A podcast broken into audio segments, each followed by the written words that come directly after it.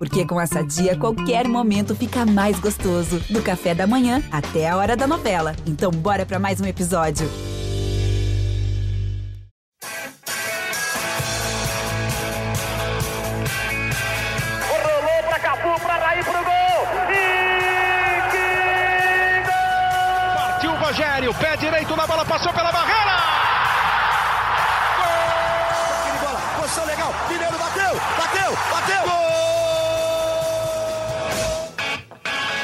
Bom dia para quem é de bom dia, boa tarde para quem é de boa tarde, boa noite para quem é de boa noite. E se você está escutando a gente de madrugada, boa sorte. Eu sou o Leandro Canônico, editor do GE, e esse é o podcast GE São Paulo 112.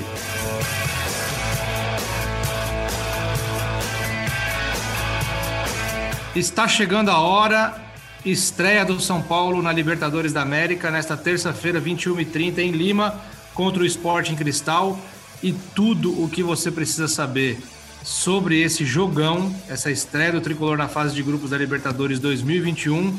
Você escuta aqui com os nossos setoristas Eduardo Rodrigues e José Edgar de Matos, que vão trazer tudo, absolutamente tudo, sobre como o tricolor está para essa partida no Peru.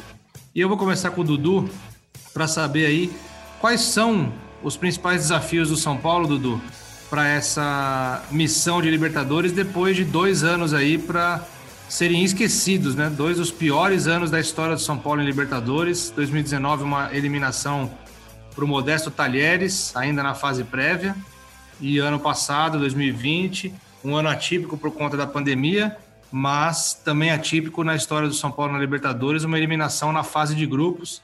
Então já dá seu destaque inicial e a sua observação sobre o que vai ser esse São Paulo contra o Sporting Cristal nesta terça-feira em Lima. Seja bem-vindo, meu querido.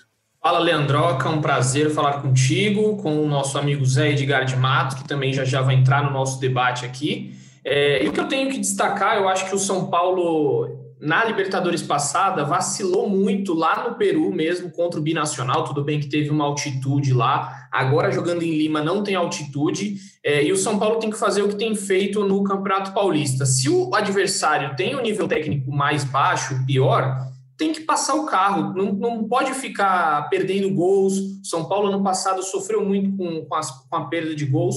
O Sporting Cristal é um time de tradição no Peru, é o líder do campeonato, tem 100% de aproveitamento no campeonato peruano, só que a gente sabe que na Libertadores nunca teve lá grandes, é, grandes participações, então o São Paulo tem que fazer o dever de casa, não pode ficar bobeando, é, igual ano passado, e é, manter aquilo que o Crespo tem pedido, né? Intensidade, pressão. É, o time não deve ser diferente do que venceu o Palmeiras, né? Com, é, na, na, última sexta-feira. Então, rapidinho já para a gente começar aqui falando da escalação. Deve ter Bruno Alves, Arboleda e Léo, com o Thiago Volpe no gol, claro. É, ali no meio de campo, Luan, Rodrigo Nestor e Igor Gomes. E aí nas laterais, né? A gente vai ter o Reinaldo na esquerda e o Daniel Alves na lateral direita, que a gente vai falar mais dele aqui, que foi muito bem no jogo contra o Palmeiras nessa função que ele dominou por anos na Europa. E na frente, Luciano e Pablo, que vem se mostrando aí a melhor dupla de ataque nesse momento. Então, acho que o São Paulo tem que manter o que vinha fazendo. E assim, teve um tempo de descanso agora, né? Jogou na sexta, teve sábado, domingo e essa segunda. Pela primeira vez aí, depois do retorno do, do Paulistão, que o São Paulo tem três dias de descanso. Então pode ser bom para o São Paulo. Eu acho que o time tem tudo para ganhar e ganhar bem lá, na, lá no Peru, viu? O São Paulo tem demonstrado aí um futebol muito agradável de se ver. E o primeiro jogo da Libertadores, a gente sabe, né? Diz muita coisa aí, porque começar mal essa fase de grupos aí já joga uma pressão, já traz tudo aquilo que tá. Até o Daniel Alves na preleção dele no jogo contra o Palmeiras, que o São Paulo venceu por 1 a 0 gol de Pablo, um time misto ali do Palmeiras o Daniel Alves falou: o ambiente está bom, então a gente precisa manter esse ambiente bom. E o que, que é um ambiente bom? É vencer, né? Só tem essa, essa situação para um ambiente bom no futebol, né? De, de, de tranquilidade, né? Ainda mais num time que vem aí de uma fila grande de títulos. E agora, Zé Edgar, por favor, as suas observações aí. O que, que o São Paulo tem que, principal que o São Paulo tem que fazer nessa estreia de Libertadores que tem feito nos últimos jogos? Me chamou muito a atenção nessa sequência. Até o Dudu fez uma matéria outro dia falando que o São Paulo já tinha tido uma sequência assim de vários jogos né, na mesma semana, a cada dois dias, foi em 93 e em 96, né, que teve é, 100% de aproveitamento nessas duas sequências. E o que me chamou a atenção nessa sequência de agora é que o São Paulo teve uma goleada, né, o que o Dudu falou ali um pouco, um pouco antes, de quando tem um time inferior tecnicamente, tem que realmente né, passar por cima né, e, e fazer é, é, uma partida convincente e, se puder, golear. Teve um jogo contra um time de Série A que, que vinha sendo uma pedra no sapato aí do, do São Paulo, que era o, o Red Bull Bragantino. Teve uma vitória de virada com o time reserva do São Paulo, São Paulo jogando com, na base da garotada, virou o jogo, é muito importante uma virada para criar é, casca para o grupo e vencer um clássico, independentemente da fase do Palmeiras, do cansaço, de quem estava em campo. O Palmeiras é, depois do jogo contra o, o, Flamengo na Supercopa, todo mundo foi unânime na imprensa esportiva dizer que o Palmeiras era, o, ao lado do Flamengo, um dos grandes elencos do Brasil e que vai ser protagonista nessa temporada mais uma vez. Então, desses detalhes todos, é o que, que o São Paulo não pode deixar escapar, né? O São Paulo tem que ser o quê? Uma mescla de tudo isso para começar bem a Libertadores. Qual é a sua opinião? Primeiramente, bom dia, boa tarde, boa noite, Leandro Canônico, Edu, sempre um prazer estar com vocês aqui, falar com o torcedor São Paulino, com a torcedora São Paulina. Eu acho que a essência do que o São Paulo deve fazer é o que o São Paulo apresentou no Allianz Parque, principalmente por uma questão. O São Paulo, para vencer o Sporting Cristal no Peru, ele tem que se impor. E como que este São Paulo do Crespo se impõe? Com marcação-pressão na saída de bola, com perde-pressiona, que tem feito isso com, é, com excelência nessa última semana, e demonstrando o vigor físico que esse elenco tem demonstrado nos últimos dias. Então, eu acredito que essa seja a chave para o São Paulo voltar do Peru com a vitória. E fora isso, é, vai ser interessante demais ver esta partida de terça-feira em relação ao próprio Daniel Alves. Daniel Alves foi muito bem na lateral contra o Palmeiras, foi, na minha visão, acho que facilmente o melhor em campo naquele clássico. E tem Copa do Mundo pela frente. E são esses tipos de jogos, como Libertadores, que mandam recados. E o Daniel Alves vai jogar na lateral contra o Sporting Cristal. Então eu imagino que o Daniel Alves vá babando para esse jogo, porque sabe que se for bem, já coloca aquela pulguinha ali de novo na visão do Tite. Então eu acho que individualmente a vitória passa muito por mais uma boa atuação do Daniel Alves e coletivamente por essa eficiência da marcação-pressão que o São Paulo tem exercido, porque a gente está muito acostumado a ver clubes brasileiros, quando jogam fora de casa na Libertadores, a recuarem muito, a especularem muito, buscarem contra-ataque, e muitas vezes a gente já viu que o final não é o esperado, ainda mais em partidas em que o brasileiro visivelmente tem melhores condições, tem um time melhor e é favorito. São Paulo é favorito, apesar do excelente momento do Sporting Cristal, porque tem um melhor time, tem jogadores mais qualificados. E acho que o Daniel Alves é o maior exemplo disso e pode ser um grande termômetro para esse jogo de terça-feira. Mas coletivamente o São Paulo precisa repetir o que vem fazendo nessa semana. Tendo uma defesa muito segura com o trio Bruno Alves, Léo e Arboleda, que praticamente não erraram nos jogos, né? Que, que, atuaram juntos. Quem errou, inclusive, nos jogos que eles atuaram juntos foi o Volpe, né, com o gol que ele sofreu de São Caetano. E principalmente pela essa estratégia de jogo que tem dado muito certo, que foi fruto de um trabalho de pré-temporada de quase um mês sem jogos, que o Crespo pôde aproveitar, conhecer mais o elenco e trabalhar. Então, essa marcação, pressão, essa imposição física e, consequentemente, técnica, porque quando o São Paulo recupera a bola ali no campo ofensivo, a bola chega mais redondinha no Luciano, o Luciano tem espaço para criar, tem espaço para é, ver a melhor jogada, o Daniel Alves já está no campo avançado para cruzar aquela bola que ele meteu para o Luciano, inclusive, no primeiro tempo, né? Então, eu acho que vai passar muito por essa questão da pressão e de quanto São Paulo vai aguentar fisicamente. Se marcar bem, marcar pressão, roubar muita bola no ataque, como fez contra o Palmeiras, dificilmente a equipe do Crespo não vai estrear com vitória na Libertadores. E aí, Lele, só para a gente colocar aqui também um copo meio vazio nessa história, que o São Paulo tem um tabu para quebrar aí. Não sei se você vai lembrar, é você que gosta das estatísticas, gosta dos números. O São Paulo não vence como visitante desde 2015. A gente fez uma matéria no passado no GE em 2020, logo depois que perdeu para o Binacional. Então eu vou falar rapidinho aqui o levantamento do Alexandre Girbrecht, que em 2015 venceu o Danúbio, depois perdeu para o Cruzeiro, empatou é, com o César Valerro, empatou com o River Plate, empatou com o Trujillianos, empatou com o The Strongest. Aí perdeu do Toluca, perdeu do Atlético Mineiro, perdeu do Atlético Nacional, perdeu do Tajeres, perdeu do Binacional, perdeu do River e perdeu da LDU. Ou seja, a situação não é nada boa, faz seis anos que o São Paulo não ganha fora de casa, então tem mais esse desafio aí, se o tricolor quiser espantar essa, essa má fase fora de casa, que assim, é, chega até a ser alarmante, né? Ó, vamos contar aqui rapidinho: 1, 2, 3, 4, 5, 6, 7, 8, 9, 10, 11, 12 jogos sem vencer fora de casa na Libertadores. É muita coisa para o tricampeão de Libertadores, né? Sim, sim, com certeza. Mas eu acho que eu acho que o, o time caminha. Não sei se dá para cravar uma vitória aqui, mas acho que pelo menos um empatezinho o São Paulo consegue arrancar do Sporting Cristal. É, porque vem, vem realmente mostrando um futebol é, muito seguro. Né? A gente tem repetido isso aqui até, de que o São Paulo tem se mostrado um time que ataca bem, que força o jogo quando tem que forçar, mas que é muito seguro na defesa. O clássico contra o Palmeiras mostrou muito isso. É, o São Paulo, vez ou outra, ali tomou algum sufoco, alguma. O Palmeiras teve alguma outra chance, mas o São Paulo praticamente dominou o jogo todo é, não criou, não criou tanto quanto dominou, mas foi bem eficaz ali. Até o lance do gol é né, curioso, né? Porque o, o Pablo fica lamentando ali, porque ele chegou uma bola para ele que ele não conseguiu dominar, não conseguiu.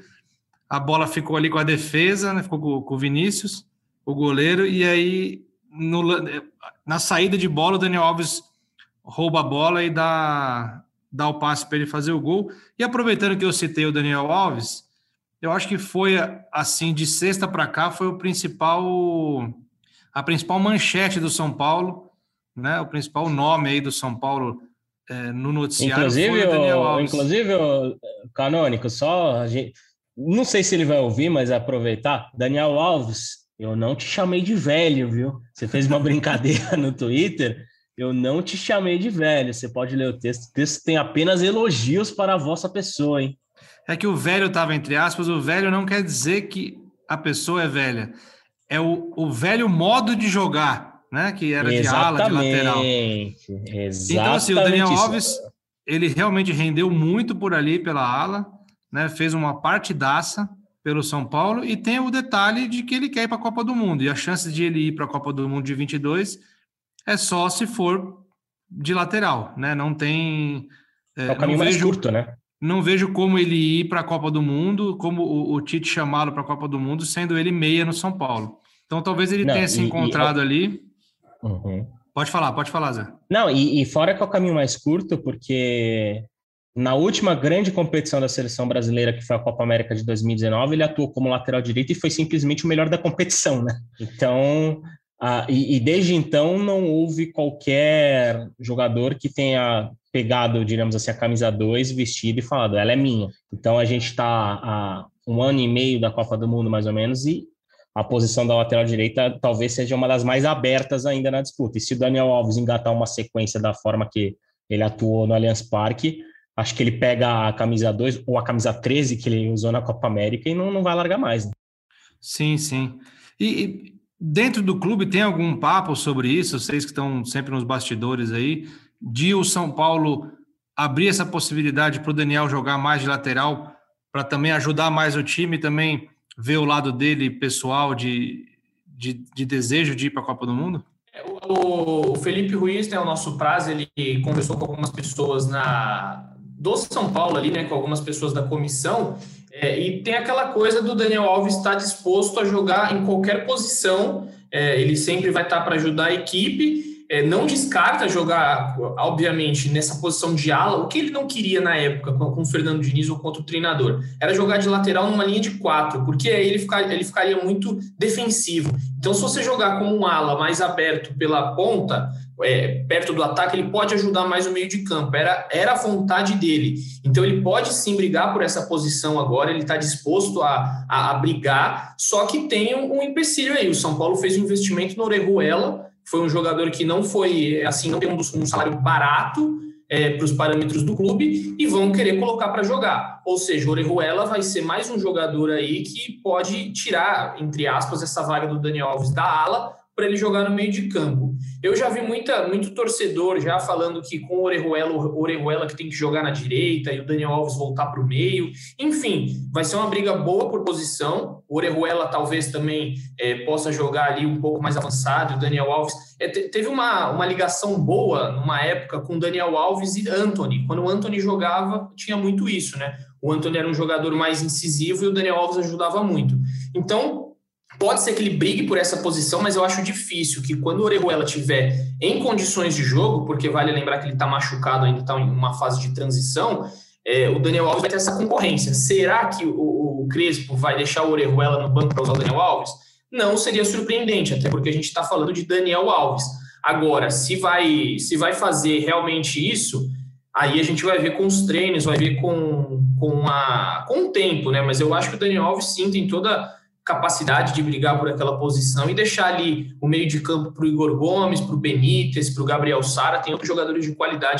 É, e, e, eu acho que se o Daniel Alves quiser jogar na lateral direita, o Daniel Alves vai jogar na lateral direita porque ele dominou essa posição por pelo menos 10 anos no futebol europeu.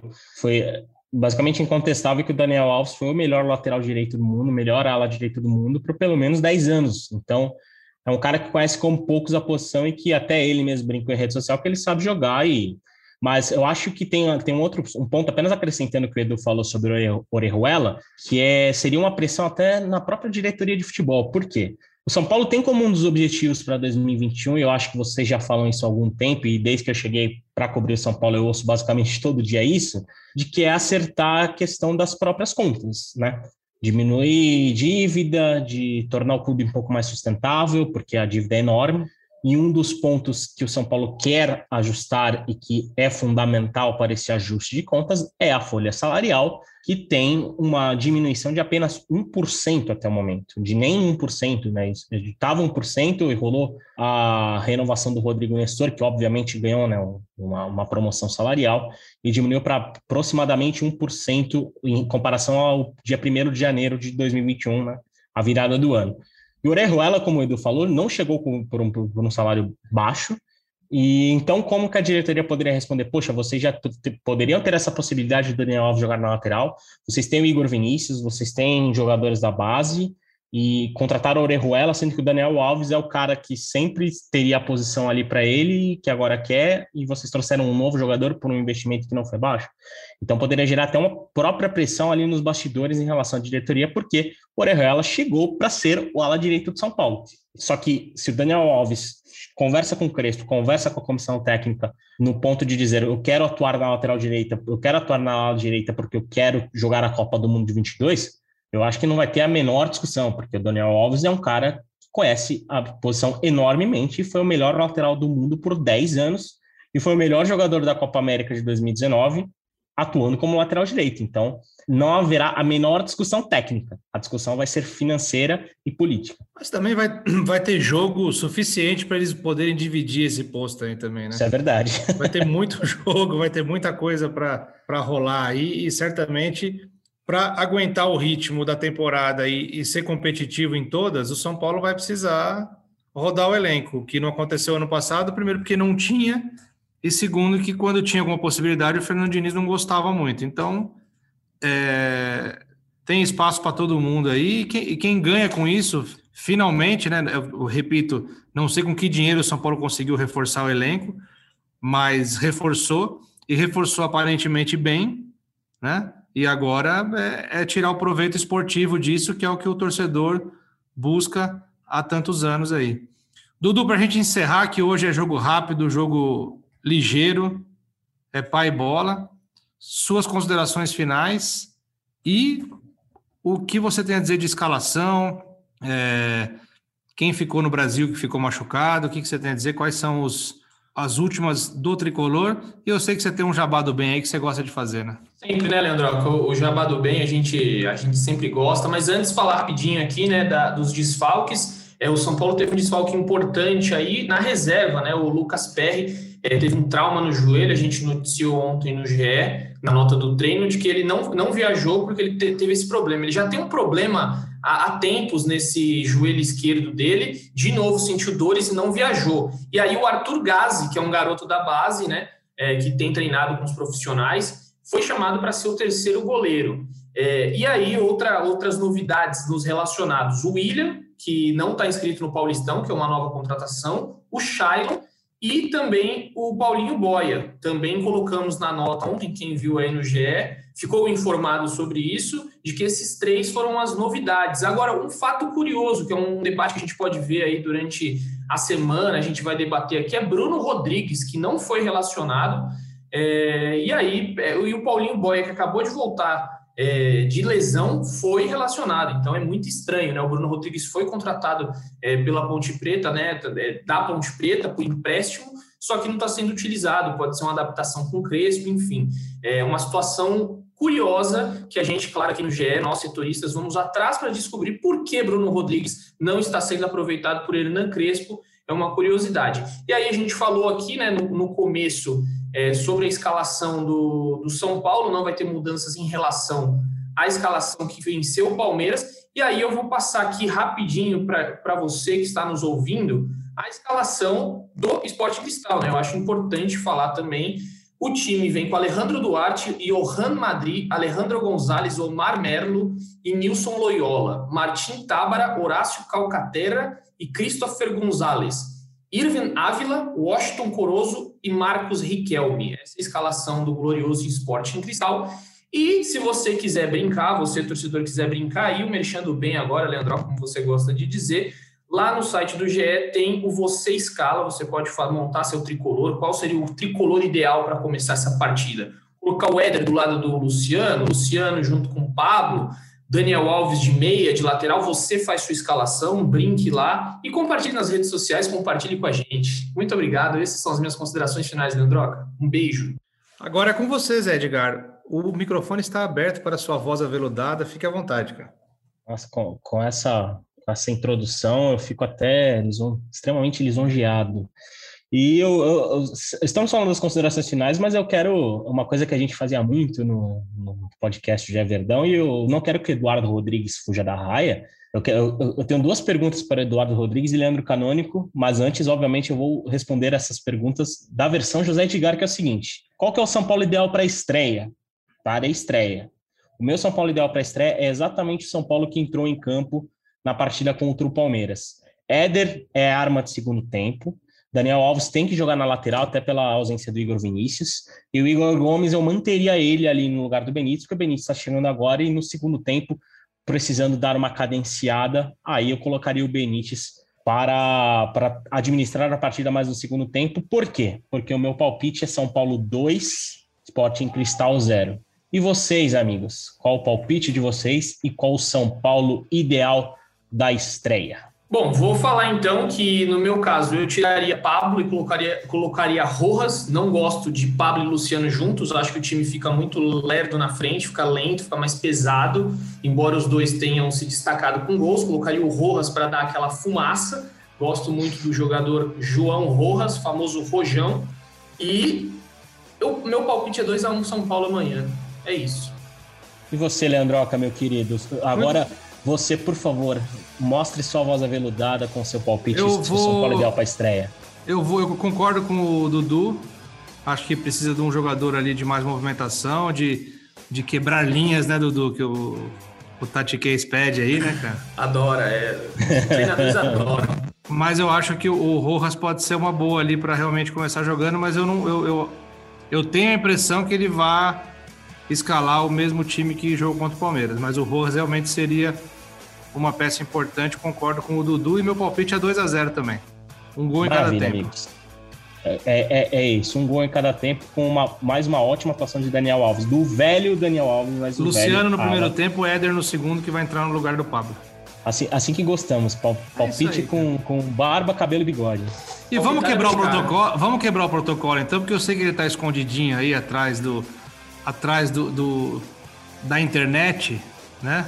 Desse mundo sem dono, como diria meu pai. Leon, qual é o seu palpite? Que eu sei que você tá aí. 1x0 São Paulo, Leandroca. Gol dele, Luciano. Muito bom, muito obrigado, Leãozinho. É isso aí, meus amigos. Eu agradeço o Eduardo Rodrigues, agradeço o José Edgar de Matos. É muito difícil falar José Edgar de Matos, cara, porque eu sempre acho que eu vou esquecer do D. Cara, pode me pode falar José Edgar, já tá ótimo, né? Tem, tem que ser Zé de Matos, né? Porque é Zé Edgar de Matos fica Zé de Matos. Zé de Matos. Posso Zé até Matos. uma dupla sertaneja ambulante, né? E agradecendo também o Leãozinho, que equipou toda essa sala aqui com toda a sua maestria. Sinto saudade, Leon, saudade de todos vocês. A gente vai ficando por aqui e sempre lembrando que a pandemia não acabou. Aquele tripé da prevenção, que é o distanciamento, o álcool em gel e a máscara, não deixem de usar. A vacina está aí, vacina sim para todos. Vamos torcer para que ela chegue logo para a maior parte da população, para a totalidade da população. E vamos em frente nos protegendo e protegendo a quem a gente ama. Eu sou Leandro Canônico, editor do GE. Esse foi o podcast GE São Paulo 112. O São Paulo estreia nesta terça-feira contra o Sporting Cristal 21 e 30 em Lima, no Peru. É o São Paulo em busca do treta, do treta não, do tetra da Libertadores, mas que também vai ter treta porque Libertadores sempre tem treta. Então a gente fica por aqui com um beijo no coração e um abraço na alma de cada um de vocês.